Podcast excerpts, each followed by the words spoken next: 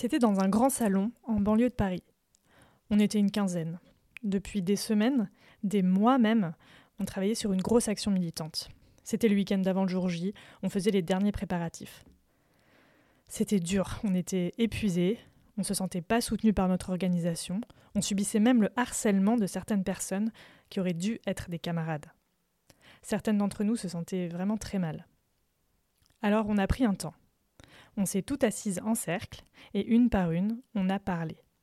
On a raconté comment ça nous affectait. La pression, la violence, la peur.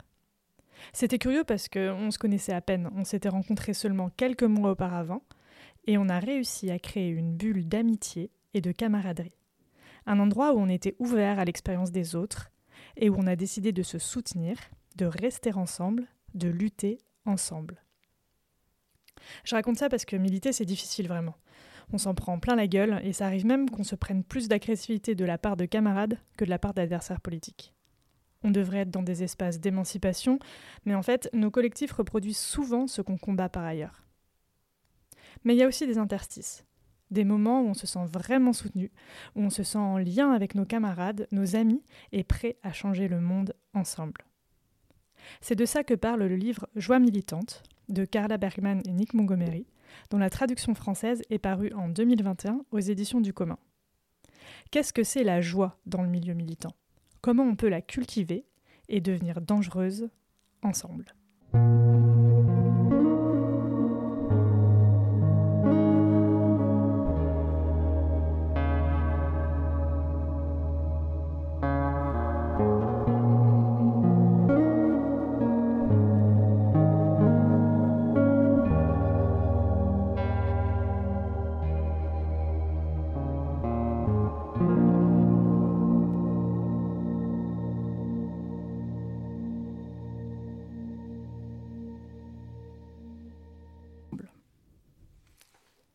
Et pour en parler, je reçois la traductrice en français du livre, Joie militante, donc, Juliette Rousseau.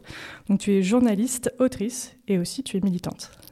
Alors qu'est-ce, que, qu'est-ce qui t'a donné envie déjà de, traduire ce livre? Alors en fait, ce livre, je l'ai lu pendant que j'écrivais mon premier livre, Lutter ensemble. Euh, un livre qui porte sur les rapports de domination dans les espaces de lutte et comment on peut les mettre au travail comment on peut euh, à la fois lutter contre eux à l'échelle systémique et au sein de nos espaces militants. Donc évidemment, Joie militante euh, m'a beaucoup interpellée quand je l'ai lu. Et je me suis dit que, bon déjà, il, m'a apporté beaucoup, mais par ailleurs, j'ai trouvé que c'était une approche qui était assez peu courante en France, voire qui me semblait assez inédite. Euh, c'est un livre qui tire ses bases conceptuelles de la philosophie, et notamment de la philosophie de Spinoza, mais qui se noue qui s'inscrit dans une démarche d'enquête, d'interaction avec des militants militantes de terrain, et qui a aussi pour point de départ, on va dire, une lecture assez sociologique du monde à travers la reconnaissance des rapports de domination structurelle. Déjà, ce combo-là, il était assez, euh, il demeure assez, euh, assez marginal en France. Par ailleurs, c'est un livre qui s'inscrit dans ce que ce qu'on appelle la théorie affirmative et qui, euh, pour moi, est là pour le coup très très marginal en France, c'est-à-dire l'idée que euh, la théorie, euh, plutôt que ce qu'elle fait habituellement ou l'usage général qu'on en fait, qui serait de dire que la théorie nous sert à évaluer ce qui est bien et ce qui est mauvais, nous sert à, opérer une critique, souvent de façon extérieure et voire de façon dominante. pour nous dire où est-ce qu'on doit aller, comment est-ce qu'on doit faire. La théorie affirmative, elle va plutôt chercher à poser des questions ouvertes. Elle va plutôt s'inscrire dans un mouvement, en fait, et plutôt que de nous permettre euh, de dire ce qui est bon ou mauvais ou d'avoir une critique euh, complète euh, de l'objet de notre lutte ou de, nos mouvements de lutte, elle va plutôt chercher cette théorie affirmative à aller voir ce qui peut nourrir la puissance, ce qui peut accroître l'émancipation, ce qui peut, de manière générale, creuser ce qui va aller dans notre sens ou dans le sens de la lutte. Et donc en fait, ça fait une théorie tout à fait différente, euh, notamment, et je pense qu'on va y venir ensuite, dans le cas de joie militante, une emphase assez forte sur la question des affects et des attachements, qui question qui, euh, de manière générale, est perçue encore dans une majorité euh, de, de mouvements militants comme une question inférieure politiquement, comme une question qui serait finalement pas tellement politique. La question de savoir ce que la lutte nous fait, comment on va en lutte, c'est souvent une question qui est pas théorisée, peu abordée et très souvent par ailleurs reléguée à un travail de soins largement invisibilisé. Donc c'était tout ça qui me faisait me dire que ce travail était hyper important et que donc il y avait un enjeu à le faire exister en français. Et tu as dit c'est des questionnements qui sont euh, assez rares en France. Est-ce que tu peux expliquer le, contexte euh, particulier en fait, puisque c'est des auteurs canadiens mmh. C'est un auteur et une autrice canadien-canadienne. Euh, en fait, le, oui, il y a quand même le contexte déjà, qui est une grosse différence avec la France, c'est que tous les deux sont blancs-blanches et tous les deux se subjectivent comme colons. Euh, puisqu'ils sont canadiens, canadiennes, donc sur une terre, euh, ils vivent sur une terre qui a été euh, colonisée, qui a été dérobée au peuple autochtone du Canada. Donc, il y a déjà un point de départ qui est de se subjectiver dans un rapport situé au monde, dans un monde qui est marqué par, encore une fois, des rapports de domination systémique, structurels. Déjà ça, cette subjectivation-là, en France, elle est, elle est inexistante. Donc il y a évidemment ce point de départ-là qui fait aussi que euh, euh, il y a cette envie de leur part de mettre, euh, de confronter en fait à mesure qu'ils construisent pour le livre des outils conceptuels que sont donc la joie militante, le radicalisme rigide, on y reviendra. Il y a cette démarche d'aller confronter ces outils conceptuels en même temps qu'ils les élaborent au terrain et aux militants militantes de terrain qu'ils vont rencontrer. Et donc dans les militants militantes qui sont interviewés dont, les, dont les entretiens apparaissent dans le livre, on a autant une grosse partie euh, laissée euh, à la résurgence autochtone, au mouvement de la résurgence autochtone au Canada, euh, donc qui renvoie vraiment à cette subjectivation et à ce contexte de départ, mais aussi aux féministes, aux luttes qu'on pourrait dire anti-agistes, en tout cas aux luttes euh, qu'on appelle en anglais d'émancipation des jeunes, de libération des jeunes, euh, euh, des luttes anticarcérales. Donc voilà, tout un ensemble de luttes assez différentes les unes des autres et qui vont en fait servir un petit peu de chambre de résonance des concepts explorés et y compris et c'est là que la c'est là qu'on s'inscrit vraiment dans la théorie affirmative il y a une volonté de poser des questions sans nécessairement chercher à y répondre euh, et une envie aussi de donner à voir les contradictions sans forcément postuler que c'est un problème. Et moi, je trouve qu'il y a quelque chose de très émancipateur dans cette façon de voir les choses, qui, à mon avis, peut nous servir dans notre euh, capacité à penser et à agir au sein des mouvements sociaux, et qui est cette idée que euh, on n'a pas nécessairement la réponse immédiate à tout, et que c'est justement les endroits où il y a de la tension, où, il y a une impossibilité de donner une réponse catégorique immédiate, qui sont des endroits de transformation, quelles sont. Donc se poser la question de quelles sont les tensions nourricières au sein de nos espaces de lutte, quelles sont les questions qui nous mettent en mouvement, avec cette idée que les questions nous mettent plus en mouvement que les réponses, mais aussi se dire que euh, postuler en tout cas s'inscrire en faux de l'idée qu'on vivrait aujourd'hui dans un monde unique et homogène, qui est vraiment une idée de la domination. Donc postuler l'idée qu'il existe et qu'il coexiste, et qu'il peut coexister, peuvent coexister des mondes, euh, c'est aussi l'idée qu'on ne va euh, pas euh, aboutir à un consensus permanent surtout et que c'est même pas désirable en fait politiquement. Et donc de mettre aussi, de faire coexister des positions différentes et des interprétations différentes. Là aussi, ça me paraît hyper, euh, hyper intéressant, non seulement dans ce que ça vient dire, dans ce que ça apporte en termes de, en termes de propositions, d'idées, etc., mais aussi vraiment dans la démarche. Alors, je l'ai dit au début, hein, l'expérience des milieux militants, elle peut être vraiment euh, douloureuse et ça, c'est quelque chose qui est assez enfin, euh, d'ailleurs, ils le disent dans le livre, dès qu'on commence à en parler, en fait, euh, tout le monde a une anecdote à raconter à ce sujet. Et, comment ça se fait, en fait? Alors, tu as déjà donné quelques pistes, hein, mais comment ça se fait que des espaces qui sont censés être émancipateurs, euh, même où il devrait y avoir une certaine camaraderie, ben, c'est souvent très rigide, enfin souvent pas toujours, mais c'est parfois en tout cas, ça devient quelque chose de très rigide et quelque chose d'assez étouffant. Qu'est-ce que, qu'est-ce que les auteurs disent là-dessus? Alors il y a plusieurs niveaux. Il y a le niveau euh, sociétal et de, l'histoire collective qui nous amène, euh, qui nous amène là où on est aujourd'hui et qui euh, va, qui va influencer la façon dont on s'organise politiquement. Donc Carla Hennig distingue plusieurs sources justement de ce qu'elles appellent le radicalisme rigide, mais en gros l'idée que les espaces radicaux plutôt que de nous émanciper, peuvent devenir des espaces étouffants et de reproduction de normes. donc dans ces sources, il y, a, plusieurs choses. Donc il y a la question de la morale, qui je pense est, de mon point de vue, assez importante pour réussir à comprendre aussi la façon dont aujourd'hui le néolibéralisme peut récupérer des idées euh, qui sont à la base des idées euh, émancipatrices et critiques. Euh, donc le moralisme, c'est cette idée que c'est toute la différence en fait entre morale et éthique. Et donc l'idée que, notamment sous l'influence du christianisme, on a, on est, on est, on est bercé depuis l'enfance dans une volonté d'appréhender le monde selon des termes moraux. Donc qu'est-ce qui est bien, qu'est-ce qui est mal? J'en parlais un petit peu tout à l'heure avec la théorie, qui peut souvent reproduire cette lecture du monde. Euh, et que euh, cette, ce besoin de distinguer le bien du mal et de, ce côté, de se situer du côté du bien va nous amener à reproduire cette grille d'analyse euh, morale un peu partout, et a fortiori dans les espaces militants où le, point de départ du militantisme, c'est l'envie de faire du bien au monde, qui est un point de départ fondamental et que euh, du coup, pour s'inscrire dans cette, euh, dans cette dynamique, dans, ce, dans ce mouvement de faire du bien au monde, on va reproduire très souvent une interprétation morale euh, sans mettre en critique ce qu'elle est, ce qu'elle produit et d'où elle vient. ça, c'est une première source. Il y a une autre source que il et elle identifient dans l'idéologie. Donc là, c'est vraiment spécifique aux mouvements radicaux de gauche. Et cette idée, notamment très très fortement euh, mise en avant dans les années 70 euh, dans euh, les formes de gauche radicale, de lutte armée, de, on peut dire de marxisme, maoïsme, etc. cette idée que on aurait dans les luttes un petit groupe à l'avant-garde qui qui, qui, qui mobilise une idéologie qui va lui permettre d'induire la révolution. Et donc on aurait au sein que l'idéologie serait ce qui nous permet en fait de nous donner la marche à suivre. Euh, laquelle idéologie va souvent euh, donner des formes de dogmatisme.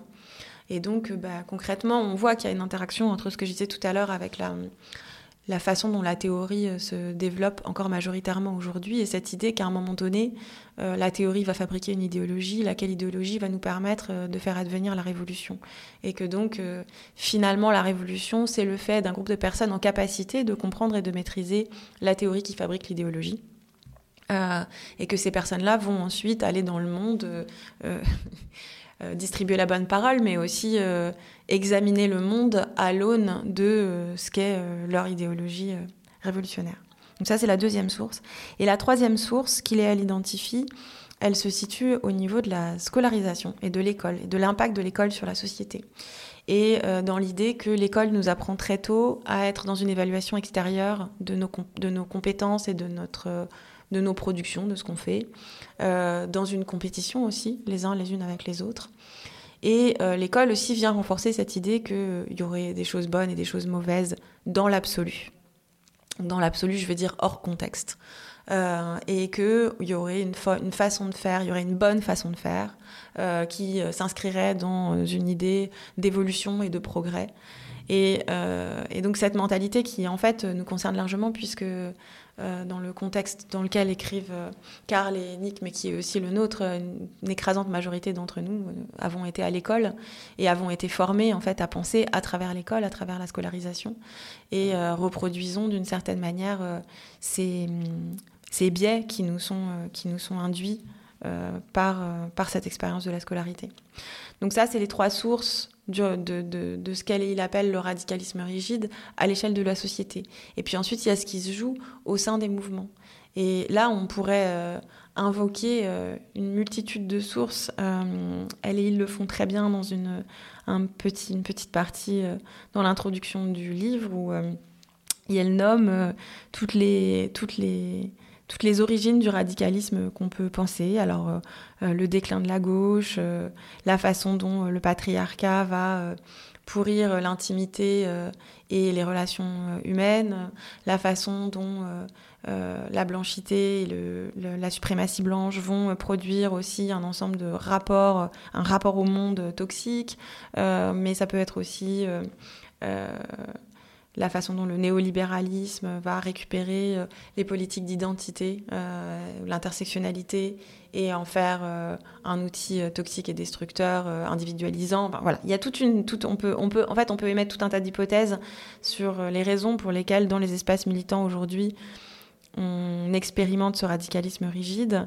on peut dire aussi, par exemple, que, et ça, ça me paraît assez plausible, que ce qui correspond à une tentative de contrôle assez forte de ce qui se passe au sein de l'espace militant. Tentative de contrôle qui peut passer par la façon dont on parle, la façon dont on lutte, les personnes avec qui on s'allie ou pas, euh, mais aussi tout simplement la façon dont on s'habille, euh, la façon dont on recrée en fait des normes qui sont perçues comme des contre-normes mais qui sont juste de nouvelles normes. Euh,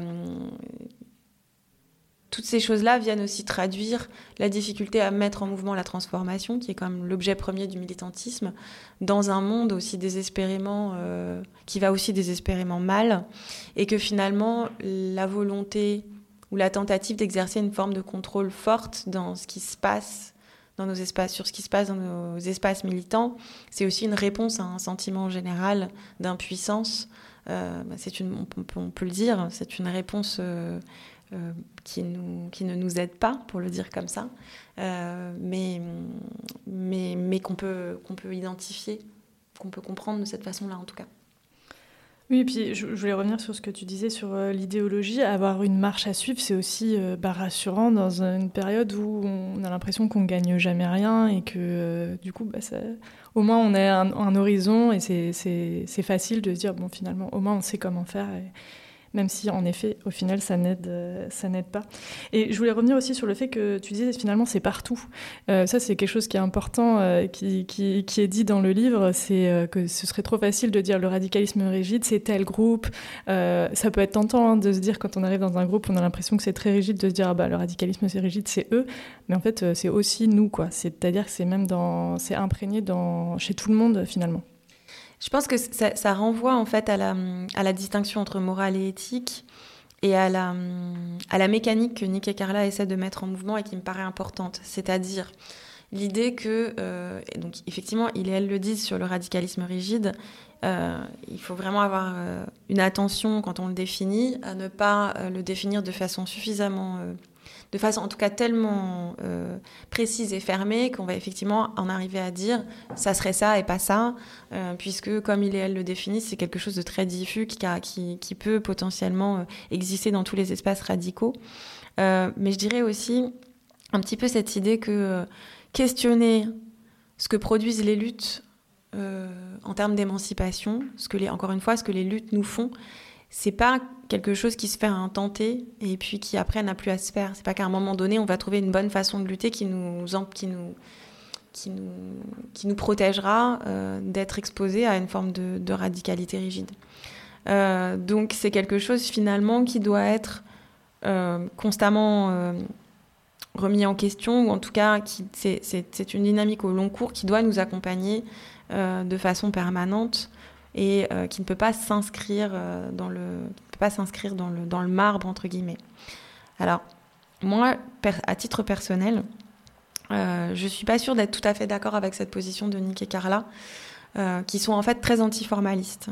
Et je pense que de la même manière, on pourra y revenir un petit peu plus tard sur la notion de, de notions communes qu'ils mettent en avant. Euh, mais en gros, Nick et Carla, qui s'inscrivent clairement dans l'anarchisme, considèrent que euh, euh, le radicalisme rigide ne peut pas être empêché par un ensemble de règles, que les règles, en fait, en elles-mêmes, réintroduisent de la rigidité. Alors, je suis partiellement d'accord avec ça, mais je ne suis pas tout à fait d'accord avec le fait avec la conclusion qui consisterait à dire qu'il n'y a pas du tout d'outils. Moi, je pense qu'à l'inverse, euh, on peut tout à fait imaginer des outils mouvants. Et je pense même, de manière générale, que tous les outils doivent être envisagés comme temporaires et mouvants, puisqu'on voit bien que qu'il s'agisse d'outils conceptuels ou d'outils pratiques d'organisation, on est constamment en fait en train de les remettre en question. Et ce qui est très difficile, je trouve, en tout cas, ce qui me et à la fois curieux et un peu peinant, c'est que quand on parle d'outils conceptuels, on voit bien comment un nouvel outil conceptuel, on va le saisir et on va en faire l'alpha et l'oméga de nos luttes, la nouvelle vérité. On est vraiment en recherche de cette vérité absolue, jusqu'à ce que euh, une fois éprouvé, on se rend compte que bah, finalement, comme tout, autre, comme tout outil, il a ses limites et on en vient souvent à le rejeter tout à fait pour en, pour en aborder un autre. Donc ça, c'est c'est une dynamique un peu curieuse qui, éprouve ses limites, on va dire. Oui, d'ailleurs, on pourrait faire la même chose avec le radicalisme rigide et tout voir par le prisme du radicalisme rigide jusqu'à ce qu'on se dise ah, finalement, ça permet peut-être pas de saisir tout non plus. Euh, et à l'inverse, du coup, du radicalisme rigide, euh, il, parle de la joie. Euh, mais qu'est-ce que ça veut dire? Parce que c'est pas euh, forcément dans un sens courant qu'ils utilisent ce mot. Est-ce que tu peux expliquer? Alors, c'est vraiment la joie. c'est vraiment la joie. C'est la joie selon Spinoza, en fait. Hein. Donc, c'est tout à fait différent du bonheur. Et peut-être je vais commencer par là, par dire ce que n'est pas la joie. Donc, la joie n'est pas le bonheur. Et peut-être dire ce qu'est le bonheur dans cette société. Euh, ça me paraît important aussi euh, de revenir là-dessus. La joie. Allons-y. La joie, c'est l'idée que euh, la joie, c'est, on va dire, c'est l'outil de la transformation. En tout cas, c'est le, c'est le contexte, c'est le cadre affectif, émotionnel, relationnel de la transformation. La joie, c'est l'idée qu'on est en prise avec le monde en même temps qu'il est en prise sur nous. Qu'on transforme le monde en même temps qu'il nous transforme. je reviendrai là-dessus après. Et pour dire en quoi c'est différent du bonheur, le bonheur finalement, et c'est aussi un apport euh, hyper important selon moi du livre, c'est de définir le bonheur comme euh, vraiment un outil du système dans lequel on vit. Donc Nick et Carla l'appellent l'empire et le décrivent comme un, ensemble imbriqué de rapports de domination. Le bonheur qui nous est vendu, c'est la capacité à nous détacher de, euh, d'un ensemble de relations d'attachement qui, nous sont nécessaires pour vivre, mais aussi de l'impact que nos vies ont sur la vie au sens large, sur le vivant, sur le monde.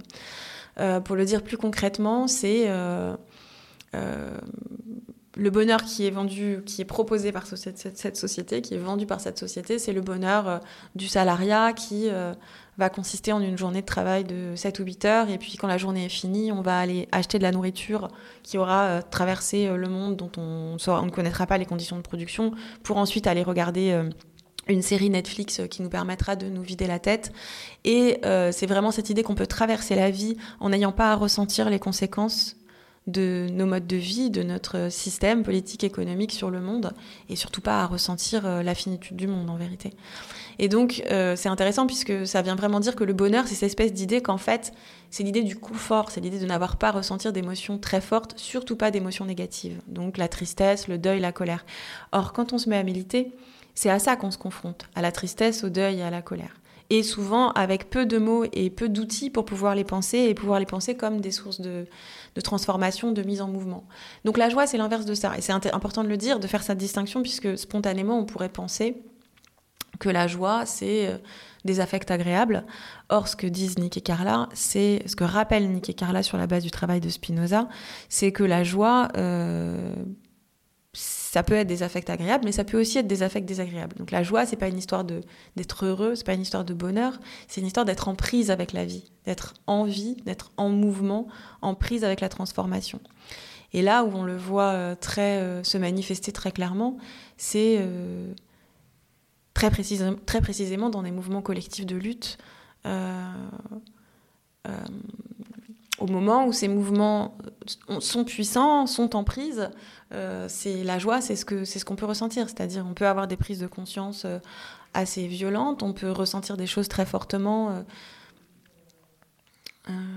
à l'endroit de, de, ce pourquoi on lutte, parce que souvent, encore une fois, on lutte pour défendre des choses ou des gens euh, qui sont en souffrance. Euh, parfois c'est nous-mêmes et parfois c'est des, des, des, des, des, choses ou des gens auxquels on est attaché.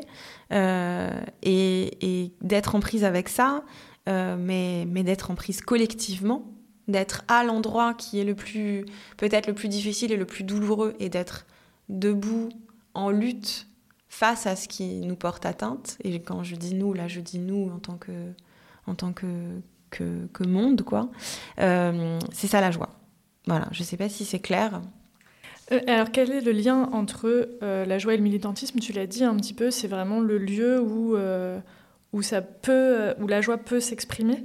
et ce qui est important, qui est dit aussi dans le livre, c'est que c'est toujours quelque chose de collectif et de relationnel, en fait. On ne peut pas devenir Alors, ils appellent une militante ou un militant de la joie tout seul. Finalement, ça n'a pas beaucoup de sens, quoi. Ouais, et je pense que là aussi, c'est une, une, critique assez puissante de la façon dont euh, l'idée du bonheur euh, dans notre société se construit euh, dans un prisme tout à fait individuel. C'est mon bonheur malgré les autres, quoi.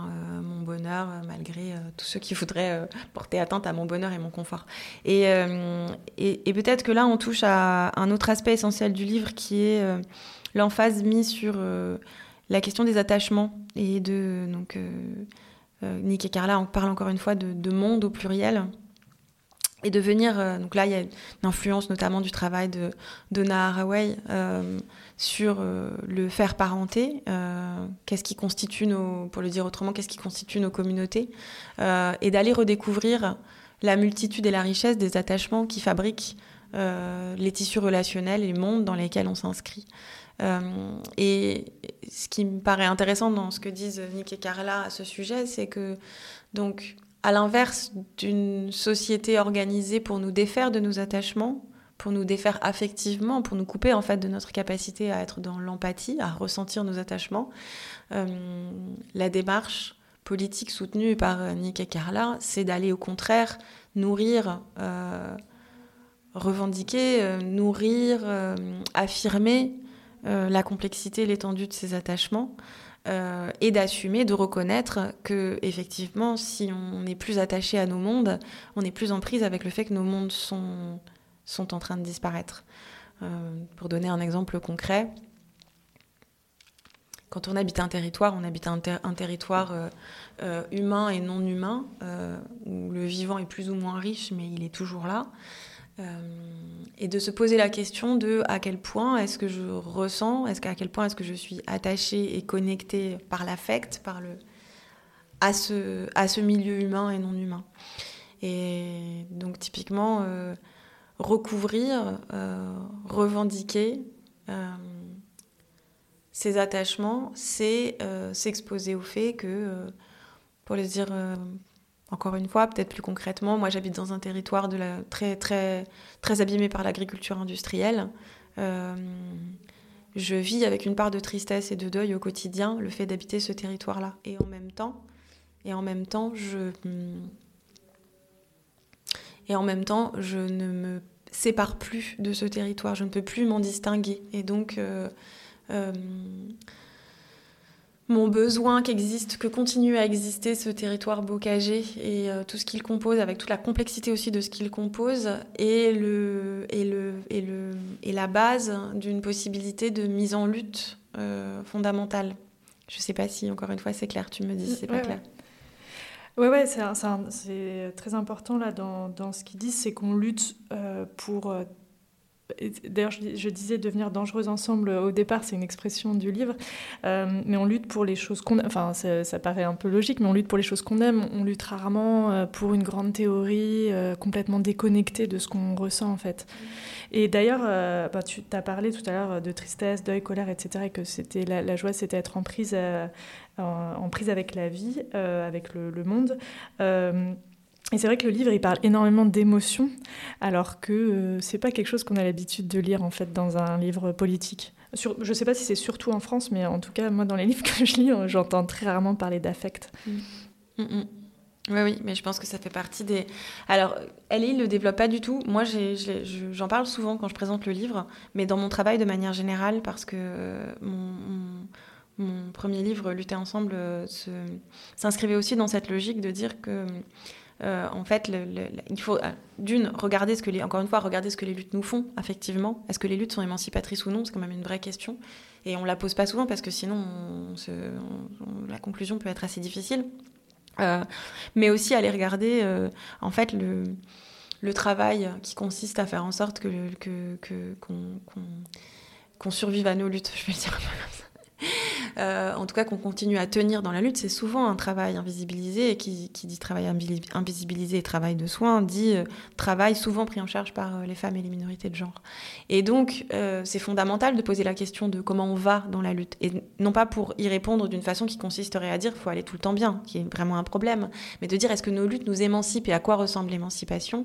Ça, c'est une vraie question. Et souvent, je pense qu'elle n'est pas posée, tout simplement parce que la façon dont la pensée théorique continue de se construire en France hérite cette façon hérite d'une culture patriarcale qui n'a jamais à se poser cette question, puisque c'est pas sa responsabilité. Sa responsabilité, c'est de dire euh, qu'est-ce qu'il faut penser et qu'est-ce qu'il faut faire, mais absolument pas euh, comment est-ce qu'on est-ce va, comment est-ce qu'on continue d'aller, comment est-ce que comment est-ce qu'on s'émancipe. Et comment est-ce qu'on fait communauté aussi, qui pour moi est une forme d'extension de la famille, et que le travail de soins, il est fondamental dans la possibilité qu'existe une communauté. Tu as parlé tout à l'heure de faire parenté. Euh, est-ce que tu peux un peu expliquer qu'est-ce que ça veut dire euh, concrètement euh, dans le cadre du militantisme pour Niki et Carla? Eh ben, C'est un petit peu ce que je viens de dire, c'est de, de, considérer ce qui nous met au monde et ce qui nous y maintient à l'aune de l'ensemble d'attachements que composent nos mondes, y compris dans le militantisme.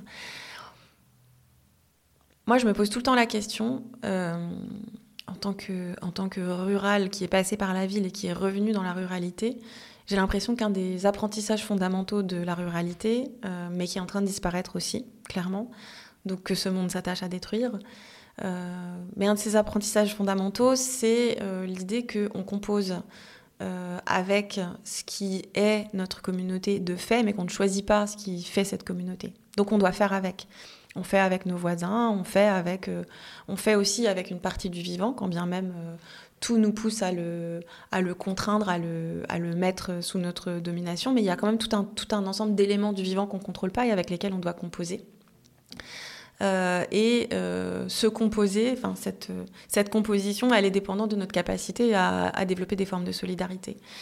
Et j'ai découvert avec le militantisme urbain euh, que, en fait, euh, dans la ville, et je pense que c'est vraiment euh, le modèle de vie défendu par le capitalisme, dans la ville, on peut choisir. Donc, on n'est pas tenu de faire avec. Et je pense que ça nous cause grand tort, puisque n'être pas tenu de faire avec, finalement, nous mène souvent à la rupture plutôt qu'à la réparation.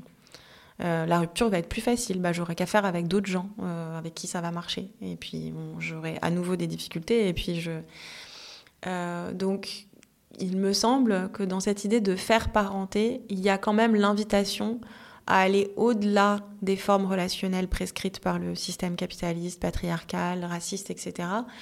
Au-delà, à la fois dans la nature des attachements qu'on va nouer, dépasser les, cadres normatifs, dépasser les les espaces euh, sociétaux fermés, donc aller au-delà du, essayer d'outrepasser le genre, la classe, la race dans nos attachements, mais aller au-delà aussi dans notre capacité à nourrir, à nouer des relations plus profondes et à faire avec la conflictualité. Moi, c'est comme ça que j'ai choisi de l'interpréter en tout cas.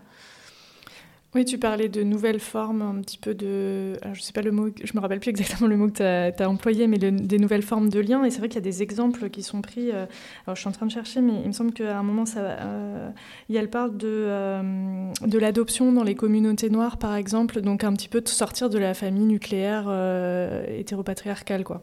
Oui, complètement. Je pense de, de, se poser là. Oui, clairement, il y a cette, clairement cette critique-là très évidente. Non, je, je crois que je parlais de dépasser les cadres normatifs euh, relationnels, donc les formes normatives de relations. Donc effectivement, on peut penser à la parentalité, on peut penser à la famille, on peut penser euh, au couple, euh, à toutes ces formes de relations. moi, je dirais que la notion qui m'inspire qui le plus aujourd'hui, c'est celle de communauté. et il me semble que dans cette notion de communauté, là où j'en suis aujourd'hui, je n'ai pas prétention à dire que c'est quelque chose d'universel du tout. Euh, mais peut-être pour tirer le fil que je déroulais tout de suite, là où j'en suis aujourd'hui, c'est euh, que pour moi, l'endroit premier de militantisme, c'est l'endroit de la communauté ou du territoire au sens vraiment avec qui on partage ce qui est de l'ordre d'un territoire proche et non pas de façon choisie mais de façon réelle avec qui on le partage et qu'est-ce qu'on fait à partir de ce terrain-là. Euh, et il me semble que ça, c'est ça, c'est un point de départ euh, qui, euh, si on, on l'élargissait un peu plus, qui recouvre des potentialités incroyables, je crois. Oui, ça c'est une idée aussi du, du livre, c'est de dire qu'il y a déjà d'autres formes de vie en, hors de ce qu'elles appellent l'Empire. ça existe déjà en fait, et qu'il y a toujours une, une, permanence de ces petits interstices qui subsistent malgré tout. Quoi. Oui. Et en quoi est-ce que ces interstices, ça peut être un point d'appui pour euh, changer le monde de façon plus globale et en tout cas permettre qu'il y ait plusieurs mondes qui existent, puisque c'est un peu le, propos du livre? Eh ben, je pense que c'est. Alors, Yel parle de brèche, euh, avec une grosse influence d'un penseur euh, de l'anarchisme qui s'appelle euh, Holloway. Mais il y a vraiment cette idée que les brèches, c'est tous les endroits. Peut-être pour revenir là-dessus, comme je le comprends. Le système capitaliste fabrique une individualisation à travers une forme de médiation permanente, qui va être marchandisée ou pas. Mais en gros, nos vies sont orientées de façon à ce qu'on ait le moins en moins, on ait l'illusion d'avoir de moins en moins besoin les uns les unes et des autres, et qu'on passe par euh, tout un ensemble de médiations pour relationner, pour euh, reproduire, pour fabriquer la vie. Euh, très concrètement, je crois que les deux meilleurs exemples que j'ai, c'est la façon dont on fabrique la vie et la façon dont on accompagne la mort, ou la façon dont on peut dire qu'on accompagne la vie et la mort, qui sont dans les deux cas euh, euh, sujets à, médiation et médiation marchandisée. Euh, et qui sont en fait, quand on les extrait de ces médiations et qu'on les réinscrit dans un cadre communautaire, des, des, des, sources de fabrication de liens hyper puissantes. Euh, et donc les brèches, c'est tous les endroits où on va redécouvrir notre capacité à faire par nous-mêmes ensemble, sans la médiation, sans la supervision des structures de l'Empire. Et donc euh, très concrètement, c'est, euh, je parlais tout de suite de solidarité, quand quand on redécouvre qu'on est en capacité de produire et de reproduire euh, ce qui est nécessaire à notre survie par nous-mêmes, sans le consommer, sans passer par euh, euh, des institutions, etc., c'est une source de puissance hyper importante. Quand on... Mais en fait, et par ailleurs, ce qui est intéressant, c'est que quand on regarde ça, là, moi, en tant que militante, je pourrais être complètement en train de réinventer l'eau chaude. C'est pas du tout une spécificité des espaces militants. Moi, je dirais que c'est plutôt une spécificité des espaces précaires, de tous les endroits où on, sait, de par la pauvreté, qu'on a besoin les uns les unes et des autres pour survivre. Et donc, ce qui est intéressant aussi, c'est que si on regarde les choses sous cet angle-là, les brèches ne sont pas nécessairement, voire même assez rarement, aux endroits euh, des espaces euh, euh, radicaux de gauche. Ils sont plutôt aux endroits où on a acté que notre survie dépend de notre capacité à faire ensemble. Et un des points importants euh, dans le livre, c'est que euh, les, le prône euh, ce qu'on appelle des notions communes plutôt qu'une ligne politique fixe comme, que tu décrivais au début en parlant du radicalisme rigide. donc des notions communes qui seraient plus souples. Est-ce que tu peux expliquer ce que, ce que ça veut dire? Alors l'idée des notions communes, c'est des notions partagées par un espace, donc on peut imaginer un espace militant, une communauté de vie, etc., euh, qui ne sont pas inscrites dans des règles, mais qui sont nourries en permanence par, euh, euh, par nos façons d'être, par nos façons de faire, etc.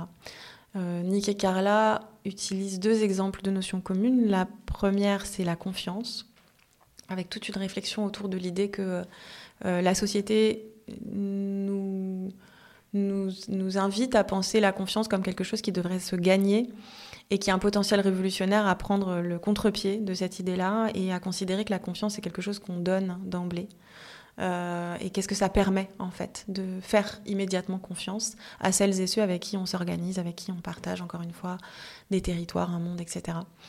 Euh, donc il y a cette idée-là, et que ça, c'est quelque chose qui, quelque part, en fait, vient s'inscrire dans une culture commune. C'est ça l'idée de la notion commune. C'est qu'en fait, si on s'organise ensemble, et que euh, euh, moi je suis dans un espace militant, tu le rejoins et, dès le premier moment où tu arrives, je considère et on considère avec mes camarades que tu es tout à fait digne de confiance et qu'on ne va même pas mettre des mots dessus. Juste, en fait, on va signifier que tu, viens, tu nous rejoins, tu fais partie des nôtres et donc euh, on va euh, te confier des responsabilités, on va euh, voilà, te marquer une forme de confiance, que ce truc-là va s'alimenter en fait et que donc toi, à la suite, tu vas faire la même chose et qu'est-ce que ça, ça permet? Donc ça, c'est la première notion.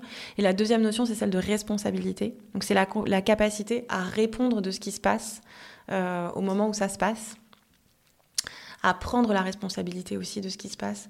Et ça, euh, c'est une notion qui me paraît hyper importante dans euh, la possibilité qu'on a justement à, à, défaire une tentation morale, moraliste, de euh, faire porter des responsabilités individuelles de faire porter à des individus la responsabilité de la reproduction, par exemple, des, des, rapports de domination dans les espaces militants, pour plutôt aller vers quelque chose qui serait de l'ordre de prendre une responsabilité collective et répondre dans l'immédiat, en fait, d'être dans une forme d'interactivité, de, réflexivité, de, réaction, en fait, euh, au sens positif du terme, à ce qui se passe au moment où ça se passe. Et donc, si, typiquement, si euh, on constate qu'un rapport de domination se reproduit, d'être collectivement dans la capacité à reconnaître que ça se passe et qu'il faut réagir.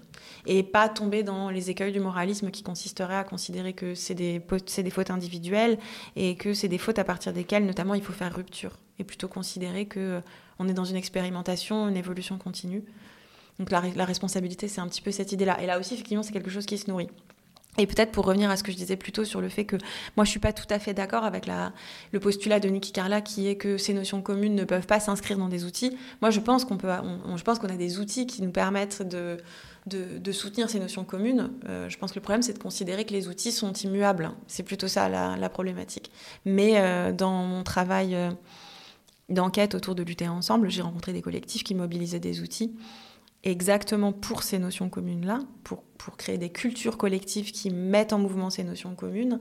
Et c'était des outils qui étaient tout à fait fonctionnels, mais c'était des outils évolutifs dans une culture militante qui sait se remettre en question, qui sait avancer à partir du, à partir du conflit, à l'inclusion du conflit et pas dans, le, pas dans le rejet de tout ce qui serait en désaccord ou tout ce, tout ce qui serait perçu comme, comme faux moralement.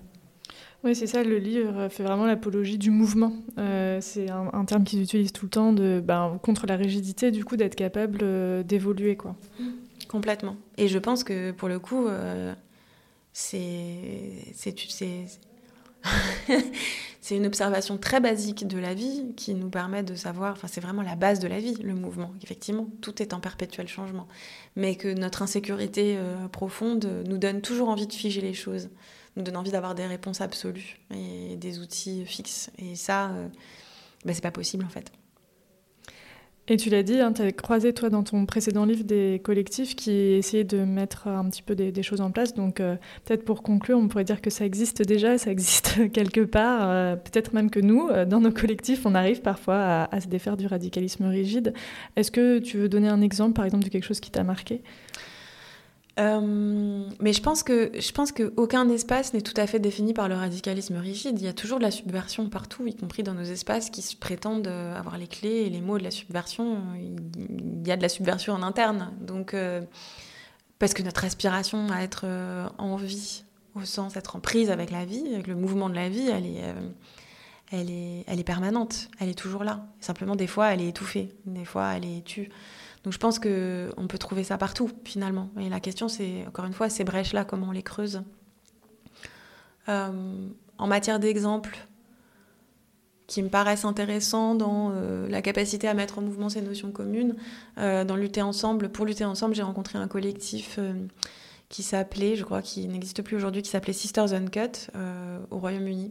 Et Sisters Uncut avait un texte qu'elle lisait en chaque début de réunion qui, euh, et qui était un texte évolutif, mais qui était vraiment systématiquement lu en début de réunion, euh, qui était un texte qui euh, visait à rappeler les raisons pour lesquelles elle se retrouvait là et les intentions avec lesquelles elle venait là. Et en fait, c'était c'est presque un truc performatif, c'est-à-dire de le dire et de le répéter, ça vient installer une culture militante différente, mais aussi tout simplement de se dire on arrive dans ce temps de réunion ou d'organisation avec tous nos histoires, avec tous nos difficultés, nos, parfois nos, traumas réactivés dans la journée, etc.